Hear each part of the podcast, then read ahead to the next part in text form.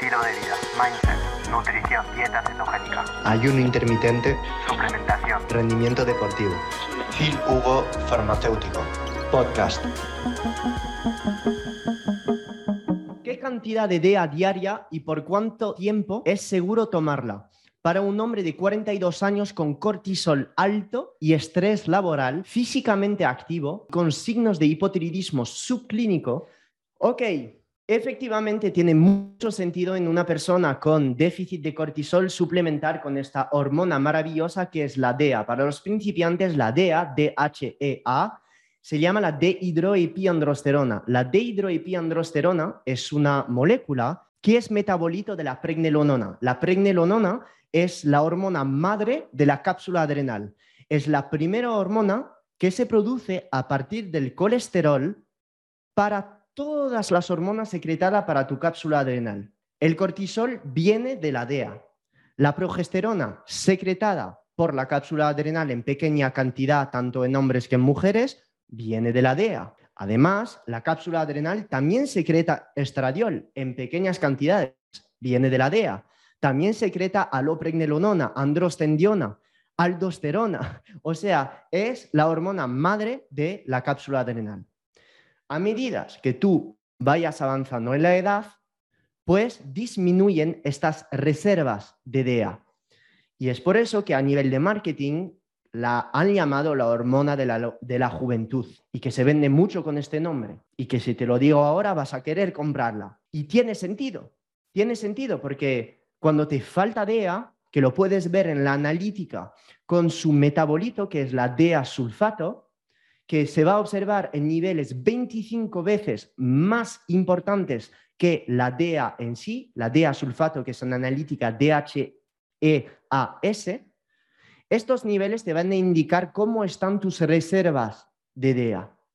Y en personas que han pasado por estrés crónicos, fatiga adrenal, déficit calórico profundos, dietas bajas en grasa o personas incluso con hipotiroidismo subclínico, amenorea, se suele ver problemas en la cápsula adrenal y sobre todo en la DEA. Y es por ello que la suplementación con DEA en los países donde está autorizado tiene todo el sentido del mundo. La DEA es una hormona antiinflamatoria, neuroprotectora, antidepresora, sensibilizadora a la insulina, puede llegar la DEA-sulfato hasta el cerebro y actuar en receptores del GABA, de la serotonina.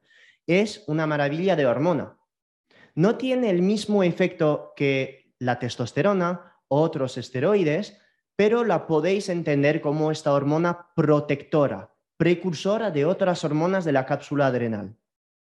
En mujeres se suplementaría con una cantidad entre 20 hasta 40 miligramos en personas que hacen entrenamiento en ayunas, dieta cetogénica, low carb, se podría subir a dosis más alta.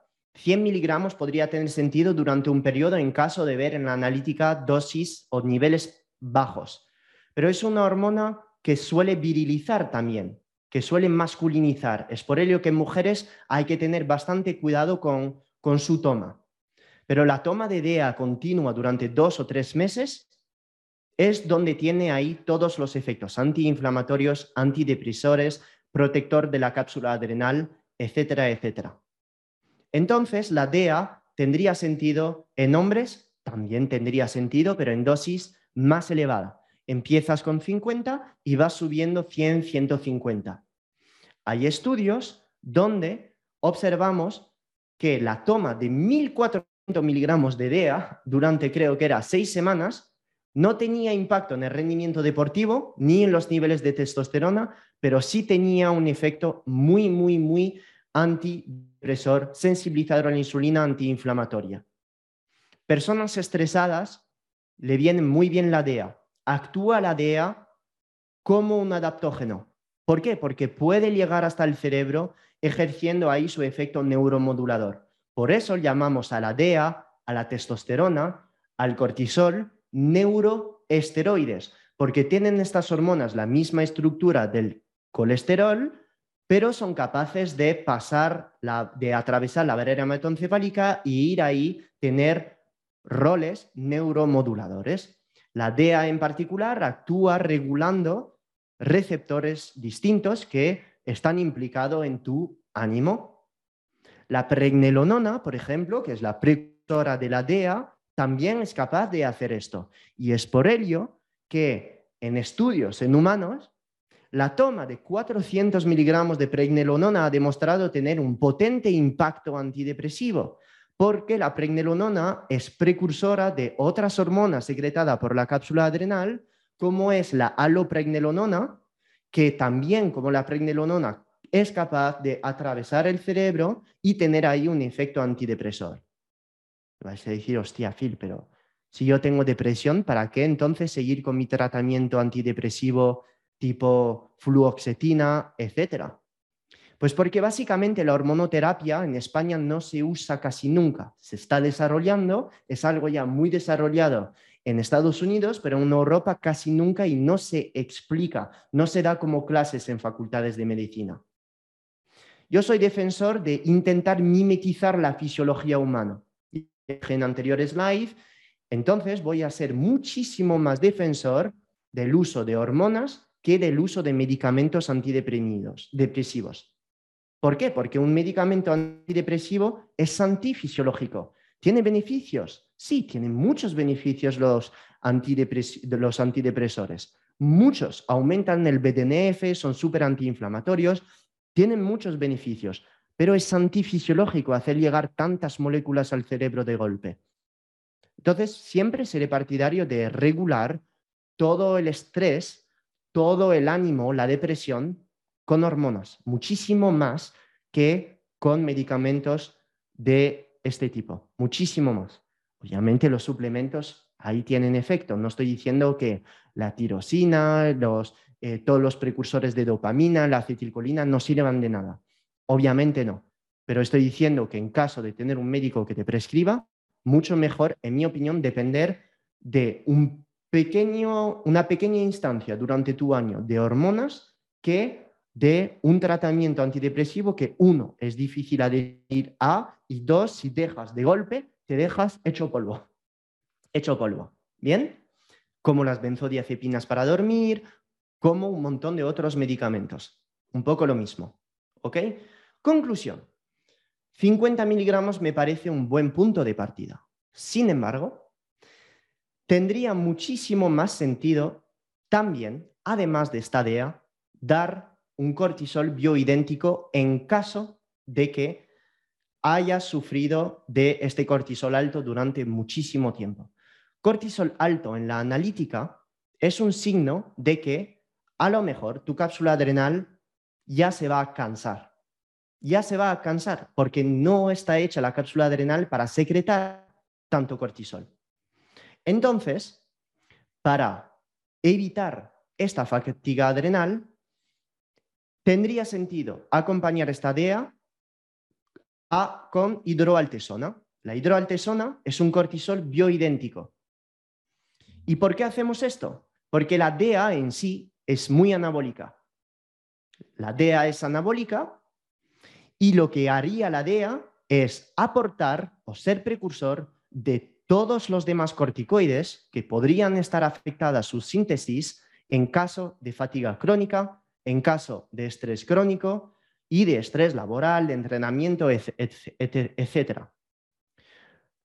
Para compensar todo el anabolismo generado por la DEA y acompañar la fatiga adrenal, acompañar, perdón, la cápsula adrenal la dosis de unos 5 a 10 miligramos de hidroaltesona, que es un cortisol bioidéntico, es exactamente la misma molécula que el cortisol, podría tener sentido para aumentar tu energía en los días donde te sientes reventadísimo.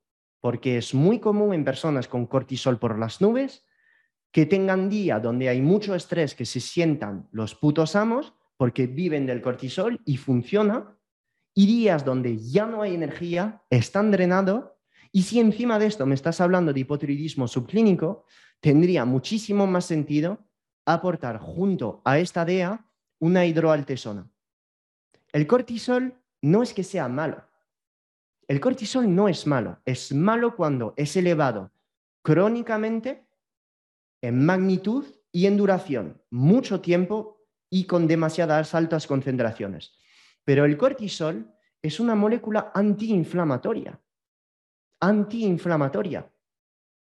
Muchas personas que tienen muchas intolerancias alimenticias, personas que no toleran bien el estrés, que a la mínima carga de trabajo se estresan mucho, usan palabra tipo catastrófico, me duele todo, es todo una mierda, eh, me siento súper débil, eh, vaya alarma. Todo este tipo de comportamiento se debe a falta de cortisol. ¿Por qué? Porque a la mínima carga de estrés no puedes con la vida.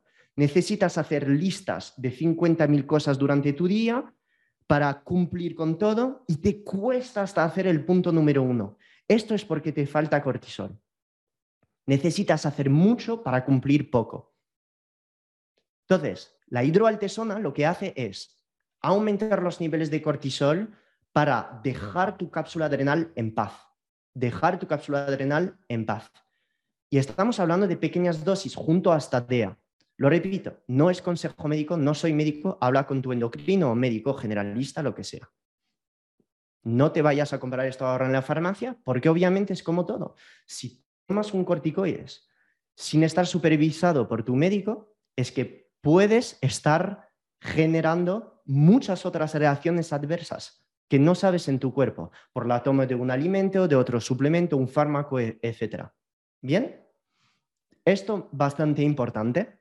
5 o 10 miligramos, que es una pequeña dosis, en caso de que tu médico lo vea viable, pero yo lo veo viable, sobre todo en caso de hipotiroidismo subclínico, que normalmente atrae también otro tipo de fatiga, con otros tipos de impacto a nivel físico.